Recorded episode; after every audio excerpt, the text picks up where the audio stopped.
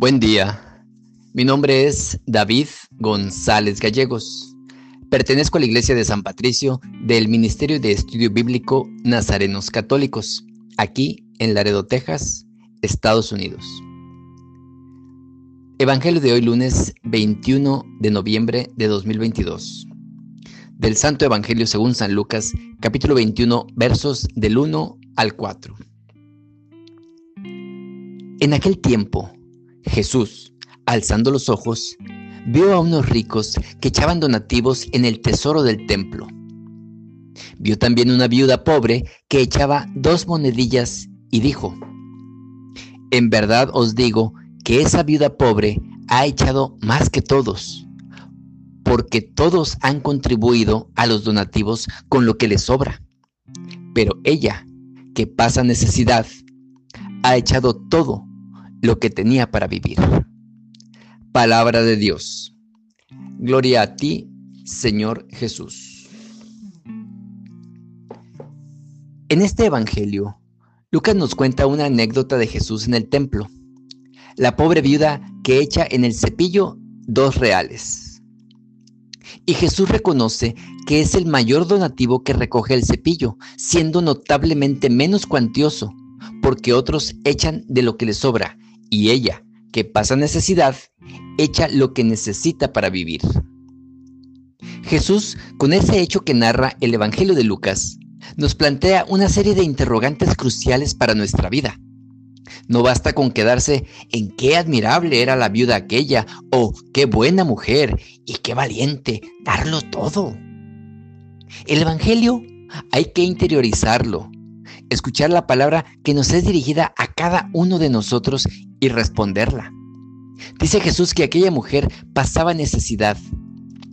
Jesús percibe la situación lastimosa de la mujer, sintoniza con ella, siente que tiene una vida difícil. No es nuestro caso en general, pero ¿somos capaces de sintonizar con los apuros de nuestros prójimos como lo siente Jesús? La segunda cuestión que nos plantea la necesidad de esta viuda reclama nuestro pensamiento en el estilo de vida, de necesidades y lujos de los que nos rodeamos. La sociedad nos lleva a una vida de consumos y apariencias. Cuando la realidad de tanta pobreza en nuestro mundo nos obligaría a una vida digna pero austera, una sensibilidad ecológica y solidaria comprometida con la igualdad y el respeto por los pobres y perjudicados del planeta. Otra tercera cuestión, más personal y directa, sería el compromiso en la búsqueda de soluciones para los que pasan necesidad y sufren las diferencias enormes entre los pueblos.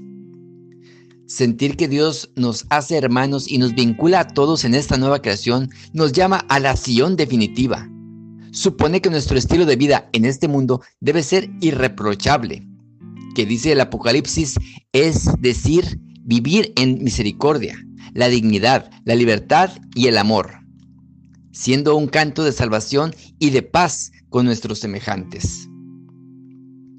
La generosidad de la viuda pobre es una buena lección para nosotros, los discípulos de Cristo.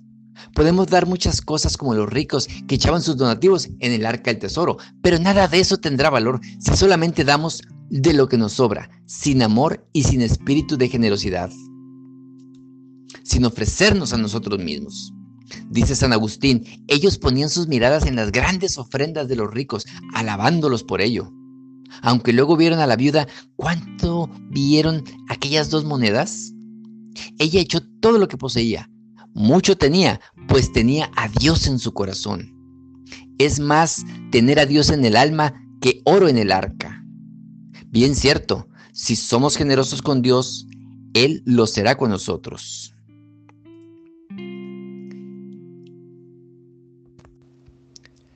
Al oír el Evangelio diario, tenemos que abrir nuestro corazón las palabras de Dios es para confrontarnos, no solo para contentarnos con palabras dulces. Qué bonito se oye, qué bien lee, qué buena dicción. No, debe llevarnos la palabra diaria a un cambio de vida, que no quede en vano escucharlo a diario.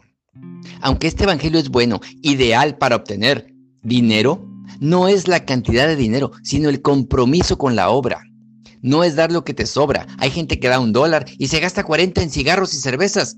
es su dinero. Qué bien. La viuda tenía el privilegio de no dar nada por lo poco que tenía. Aquí pensamos, ¿quién está más comprometido? ¿Quién tenía más amor? ¿Quién practicaba más la caridad? ¿Quién estaba más atento a las necesidades del templo? Y ahí es donde pensamos en la viuda. Ella lo dio todo. Como decía la Madre Teresa, da hasta que duela. No hay ningún pobre que sea tan pobre, decía la Madre Teresa, que no pueda ayudar a alguien más. Y no estamos hablando de dinero, estamos hablando de tu tiempo, tus dones, tus cualidades, tus virtudes, en lo que sabes hacer, para lo que eres bueno. Lo pongas al servicio de los demás.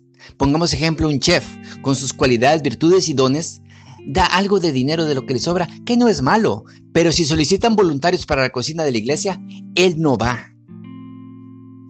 Ayer simplemente se solicitó en un grupo voluntarios para donar, no dinero, sino su tiempo, acumular tesoros en el cielo. Y hasta ayer solo uno había levantado la mano. ¿Y los demás? No es a fuerzas, aclaro, es de corazón. Es vivir el Evangelio que oímos a diario. ¿Cuáles son las necesidades de tu parroquia, de tu primo, de tu vecino? No se trata de cuánto dinero das, sino qué tan comprometido estás. Decía la Madre Teresa, en este mundo hay malos, pero son pocos. Los buenos son muchísimos más, pero hacen muy poco. Imagina que lo que dieras de limona te lo rezara Dios en oro. A lo mejor ya nos lo ha hecho y no lo hemos sabido valorar. A veces sacamos la cartera y está uno, dos o tres dólares sueltos. Hay otro de cinco, de diez, de veinte y soltamos los tres dólares sueltos. Si no das los veinte, está bien. Pero ¿por qué no haces el setup para que automáticamente cada semana se deduzcan 5 dólares directo de tu banco. Duele, ¿verdad?